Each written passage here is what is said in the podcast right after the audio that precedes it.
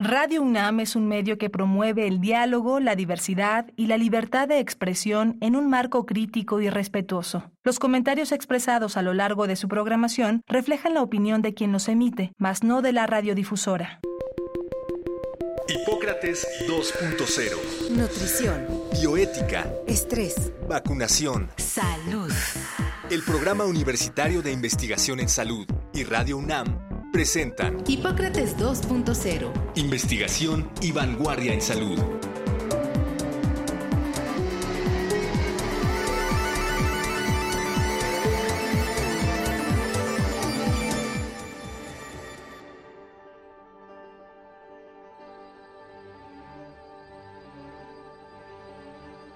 Hola, ¿qué tal? Bienvenidos a Hipócrates 2.0. Yo soy Mauricio Rodríguez. Los saludo con mucho gusto. Como cada semana agradezco que nos estén sintonizando aquí en Radio UNAM.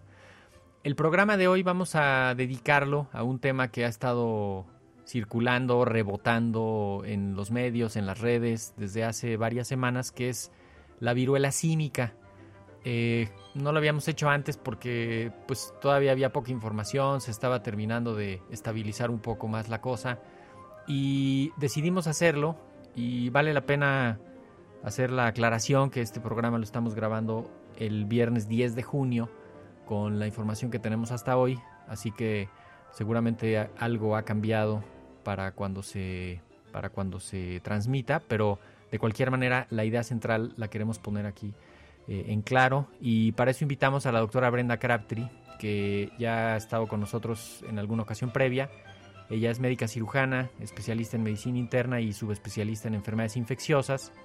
Es profesora de alta especialidad, miembro del Sistema Nacional de Investigadores, nivel 2, y trabaja como investigadora en el Departamento de Infectología del Instituto Nacional de Ciencias Médicas y Nutrición Salvador Subirán. Así que, pues lo primero es darte la bienvenida, Brenda. Muchísimas gracias por aceptar la invitación. Hola Mauricio, muchísimas gracias por la apertura a este tema. Ya te había yo dicho desde hace semanas, hay que hacer un programa, hay que hacer un programa, pero efectivamente valía la pena que, que nos esperáramos y qué bueno que haces esta aclaración porque justo antes de que iniciáramos este programa estábamos hablando de que es muy malo hacer predicciones en este en, las pandemias y en, eh, eh, y en las enfermedades infecciosas y brotes Así es que sí, es muy importante decir que todo lo que vamos a decir ahorita puede que no sea verdad en las siguientes semanas, pero bueno, podemos hacer nuestro mejor esfuerzo por informar lo que sabemos hasta ahora y que la gente tenga este, presente lo que, de lo que se trata la viruela cínica. Exacto, además creo que también es, es, importante que en este tipo de fenómenos no se concentre la atención en los números y que si ya son 10 países y que si ya son 100 casos y que si ya es un caso más y que si uno en Nayarit, sino más bien en, en el fenómeno integral, en la complejidad que tenga y que podamos identificar los puntos importantes para la prevención, los puntos importantes para informar y comunicar el riesgo. Por ahí, por ahí es lo que, por, por lo que podríamos empezar, porque nos ayudas a entender qué es la viruela símica, de dónde viene y, qué tiene que ver con la viruela humana, que ese sí es el fantasma, porque pues es la única enfermedad que hemos erradicado por completo y, y de pronto se asoma esta viruela de los monos. ¿Qué onda? viruela cínica, ese es el nombre que consideramos más correcto, pero también se conoce como viruela del mono, viene de la familia Poxviridae y del género Orthopoxvirus, que eso dice muy poco, pero lo que eh, a lo mejor vale la pena decir es que es un virus tipo ADN. Es un virus mucho más estable, por ejemplo, que el que caracteriza las, las enfermedades respiratorias, que son virus tipo RNA, que tiene la capacidad de, cambiar muchísimo con el tiempo, ¿no? Como lo hemos visto con el coronavirus actualmente en la pandemia, o como influenza, que amerita una vacunación repetida, etc. Estos virus suelen ser más estables. Dicho esto, o sea, la viruela cínica se describió por primera vez en una, o sea, en un grupo de simios y por eso se llama así. Recordar que los virus es muy frecuente que tengan reservorios animales y que ahí, ahí están y que normalmente este, estas, eh, eh, eh, estas enfermedades pueden estar simplemente en animales. Entonces, en general, la viruela cínica se considera una enfermedad zoonótica, que zoonótica viene de la palabra zo, Z-O, que viene de los animales. Entonces, en términos generales, casi todas las personas y los brotes que se han dado en los últimos años han sido por personas que tienen contacto con las personas, con, perdón, con los animales que, lo, que son reservorio, como los simios, pero también algunos roedores.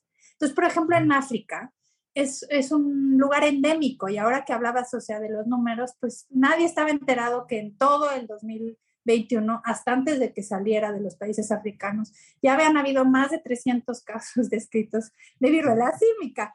Y, y, es así como que eh, eso nos hace mucho la conciencia de, de, cómo en el mundo ponemos atención a lo, a lo que ya nos, nosotros creemos que nos pone eh, vamos a, acotarlo entre comillas, en riesgo, ¿no?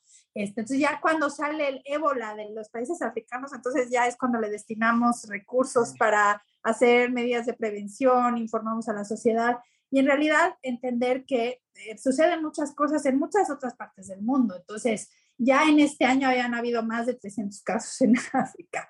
Entonces, dicho esto, esta es una enfermedad zoonótica, para resumir, que por primera vez eh, se encontró o se describió en humanos en, eh, hasta los 70, ¿sí? Eh, vienen de la misma este, familia de virus que la viruela humana, y si quieres ahorita hablamos un poco más de esto, y en los 70 fue como el primer brote que se encontró entre los humanos. Se cree que es mucho más fácil este, la, la transmisión entre los animales que están infectados a los humanos que entre humanos. Le agrego aquí, Brenda, que ha llamado más la atención, primero pues porque ya le, ahora sí, ya le pegó a los blancos, está en 42 países, se ha identificado como una, una transmisión un poco más rápido de, de las veces previas y eso llama la atención. Ciertamente no nada más es de que, de que este, a los otros brotes no se les hacía caso, pero justamente estaban contenidos, estaban más o menos localizados, pero ahorita de pronto 1, 2, 3, 4, 42 países en menos de cuatro meses, pues como que sí les llama, les llama la atención, 1500 casos, casi ya 1600 casos, que a reserva de, de, lo que, de lo que nos comentes, pero también es producto de que los sistemas de vigilancia y alerta epidemiológica están mucho más sensibles y entonces pues también están cachando más, ¿no? De hecho... Creo que puede obedecer a eso que tú estás diciendo, ciertamente, por, por supuesto, pero que también, o sea, a, a los países a donde se, se, salió fuera de los países endémicos, los países africanos endémicos, cuando sale, pues las sociedades se comportan totalmente distintas. Entonces también, o sea, decir que es porque este virus es más transmisible es un error porque francamente no lo sabemos. O sea, en este momento no hay evidencia de eso y no podemos decir que así lo es, aunque sé que muchos medios, incluso médicos y así, están queriendo decir que qué tal que esa es la razón. Y es posible, pero como dije, este virus es mucho más estable que otros. Y luego además decir que el mundo es bien distinto ahora que en los 70, ¿no? Entonces, eh, eh, tal vez es resultado del comportamiento actual, de la globalización, de la sobrepoblación del mundo y no necesariamente del virus, ¿no? Sí, que encuentra las condiciones para transmitirse de manera más fácil. Estaba más contenido ciertamente en, en Nigeria, en República Democrática del Congo, ¿no? Estaba ahí más o menos contenido pero cuando entra a un contexto más urbanizado, más Exactamente. con población más apretada, claro. Encuentra condiciones distintas y por eso lo empezamos a ver de, de pronto tan rápido en, en, otras, en otros lados. Eh, ¿Cómo es la, la, presentación clínica? También a veces no queda claro, está muy, no sabe ni siquiera qué se anda buscando, ¿no? Y, y qué tanto se complica entiendo que hay como dos etapas, ¿no? Una como una etapa inicial de síntomas generales, este, un poquito localizados, pero luego ya en lesiones en la piel. Primero decir que habíamos dicho que era este virus de, la viruela símica es como la prima hermana de la viruela humana, ¿no? Y la viruela humana es la primera enfermedad que, o sea, se erradicó por completo gracias a la vacunación. O sea que sí decir, yo soy una super pro vacunas y esa es una prueba de que logramos erradicar por completo una enfermedad. En México se dejó de aplicar esta vacuna en 1972 y así más o menos en los 70 en toda América Latina. El cuadro clínico es un cuadro clínico mucho más leve que, por ejemplo, la viruela humana, pero eh, consta de lo siguiente. Normalmente tiene un periodo de incubación que es variable entre este, 7 y 21 días, con un promedio de dos días desde que se tiene el contacto, y eh, normalmente va acompañado de un pródromo. Esto del pródromo es un concepto importante que quiere decir que previo a que salen la, las lesiones en piel, este, las personas no, en, en, su mayoría, en cercana al 90%, tienen fiebre y eh, en el 70% tienen linfadenopatía, ganglios inflamados, ¿sí? Escalofrío, malestar general. Y como a los tres días viene la erupción. La erupción puede ser en cualquier lado primero son como unos granitos, luego se hacen una como bolsita de agua, una vejiga, ¿no? Una, una vesícula, y después esto se abre y, y se hace costa. Estas lesiones son las que particularmente son infecciosas. De hecho, para hacer el diagnóstico se toma de ahí una muestra y es donde se amplifica y se hace un PCR, como el PCR que conocemos del Para buscar los genes del eh, virus. Exacto, ahí para eso vemos también las, las partículas virales del virus, ¿no?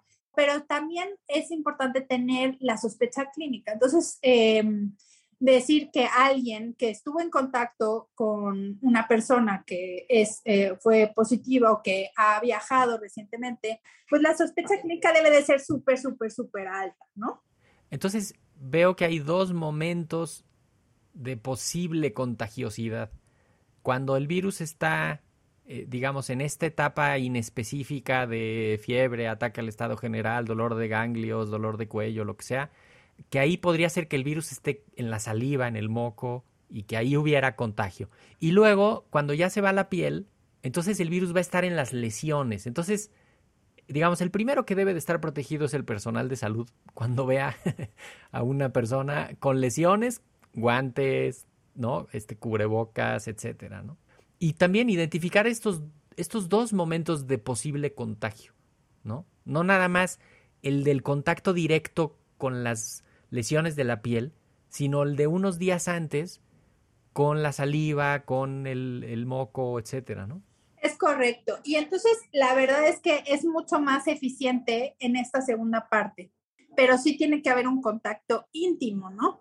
si yo mm, tengo viruela del mono y duermo con mi hija, pues ese es un contacto íntimo donde pues también decir que los fomites, o sea, los, los objetos inanimados pueden transmitirlo, ¿no? O sea, las sábanas. La misma tela de la ropa. Exactamente. Eh, la transmisión es por contacto muy cercano, ¿no? Y es mucho más la capacidad contagiosa cuando ya han eh, habido estos brotes, ¿no? Entonces, sí, efectivamente es importante para el personal de salud estas medidas que tú mencionas, Mauricio, me parece muy importante, pero que también el aislamiento tiene que ver con que una vez que se identifica un caso, tiene que estar aislado de todo contacto íntimo y el manejo adecuado de los artefactos con los que uno, las sábanas, ¿no? la, ropa, las gasas, los Kleenex, ¿no? La toalla con la que te secas, ¿no? Exacto, pero bueno, y esto es hasta que se acabe, está en fase de costra todas las lesiones. Y las lesiones pueden ser tres o pueden ser 30, ¿no? No, no, no hay una diferencia. Y la verdad es que esta enfermedad, fuera de, de los países endémicos, eh, la mortalidad es muy baja, muchísimo menos letal que, por ejemplo, la viruela humana. Y el tratamiento es sintomático. Si bien hay ciertos virus, digo, perdón, antivirales que nosotros sabemos que podrían funcionar por las características de este virus ADN. La realidad es que no hay ensayos clínicos ni evidencia científica ni experiencia con el uso de estos antivirales. Entonces, en este momento no es una cosa que recomendemos, pero bueno, eh, a lo mejor esta información cambia pronto pero en realidad el, el, tratamiento es de soporte, tratamiento sintomático y aislamiento. Como todos los brotes infecciosos o pandemias, las tres I's son las importantes. La primera es identificación, la siguiente es aislamiento, o sea, isolation, ¿no? De inglés, y la otra es información, ¿no? Entonces, informar a los contactos o informar a la comunidad. Hay mucho miedo de que, de que pudiera regresar la viruela humana desde hace tiempo. Parece que solo hay en un par de laboratorios y es, es una cosa muy controlada, pero de cualquier manera se han hecho esfuerzos para tener vacuna contra viruela y también, si no me equivoco, vacuna contra viruela símica por algunos brotes previos, pero ni de chiste es un problema generalizado, ni de chiste es un asunto como para vacunar a todo mundo. Yo creo que eso, ese mensaje también es muy importante enfatizarlo, ¿no? Este, no, no sé qué decir, Mauricio. Como dijimos al principio, el mundo, el mundo es muy distinto ahora, ¿no? Y sí, el crecimiento ha sido eh, eh, inesperadamente exponencial. Y si bien en realidad no se ha muerto nadie por esto, ¿no? Yo sí creo que la prevención es siempre una opción a seguir, ¿sí?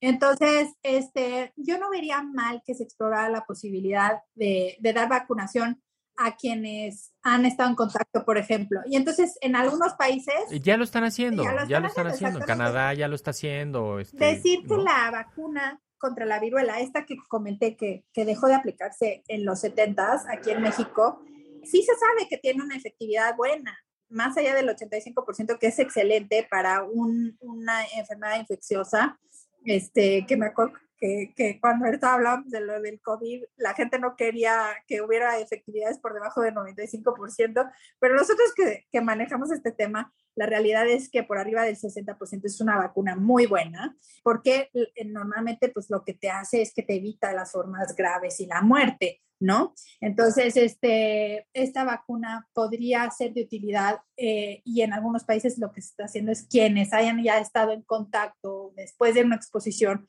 darlo, darlo únicamente en esas personas. Y eso no quiere decir que la medida ahora nos invita, como ha sido el crecimiento exponencial de los casos a nivel mundial, pues ya nos, nos, nos obliga a pensar que debemos de vacunarnos todos otra vez.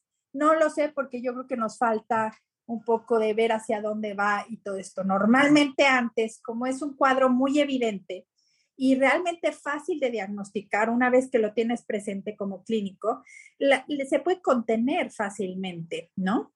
Este, entonces, en realidad, no sé qué tanto tendremos que utilizar este medio de prevención como la vacuna y no solamente este, hacer medidas de contención, ¿no?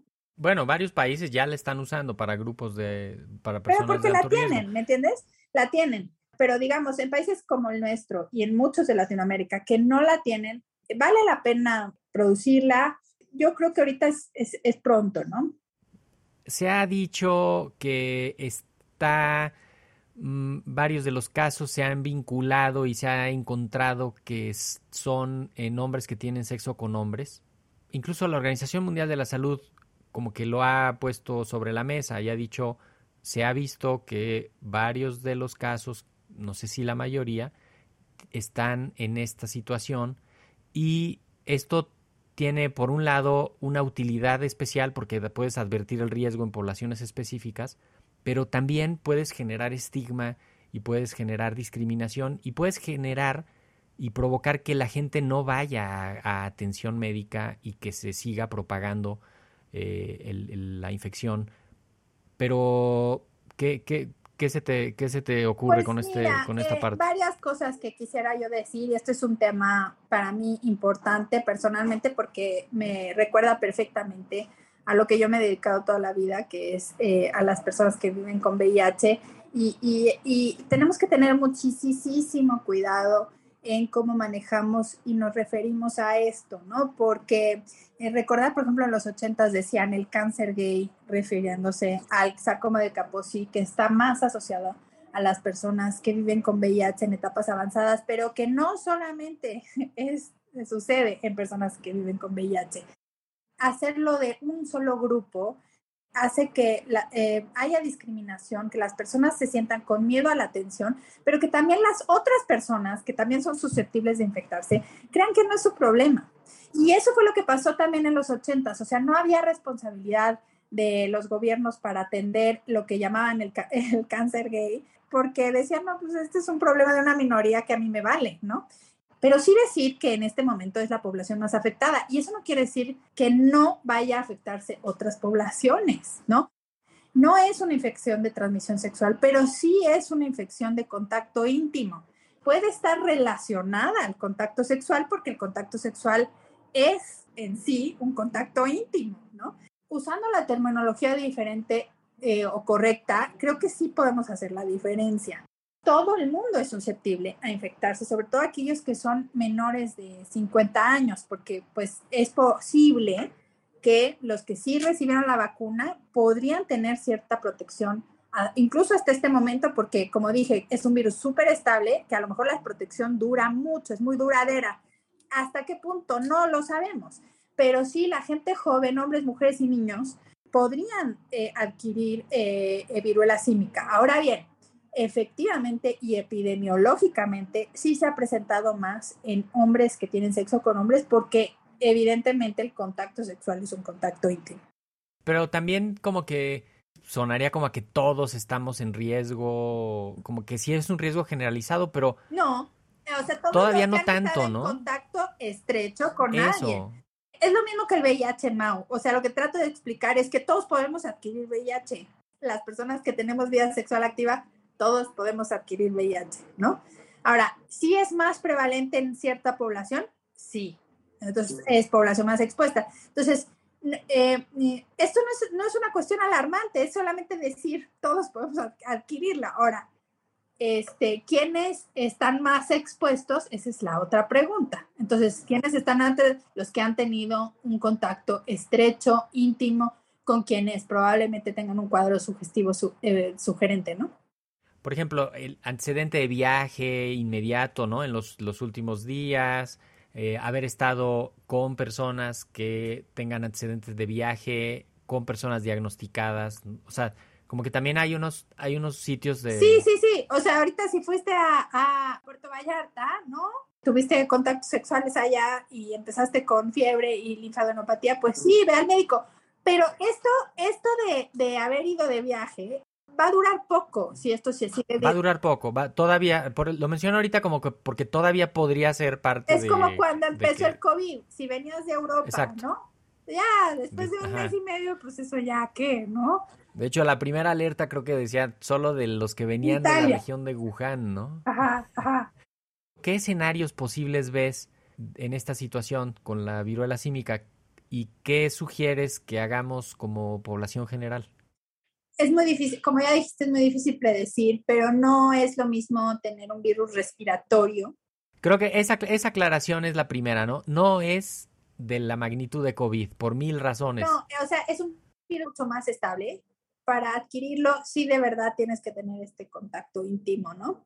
Entonces, eh, que no es lo mismo que lo, que ha eh, pasado con influenza o lo que ha pasado con coronavirus, que en realidad pues es un virus, entonces es, está en el aire, entonces está, está, difícil. Puedes subir un elevador donde estornudó alguien antes que tú. Correcto, entonces, ¿no? O sea, eh, digo, ya hay mucha más población vacunada, todo esto se ha mitigado muchísimo ya, pero, pero nadie está como realmente tan preocupado, pues porque ya no estamos en el escenario de que nadie teníamos anticuerpos, ahora ya muchas personas lo tienen y entonces estamos en otro escenario.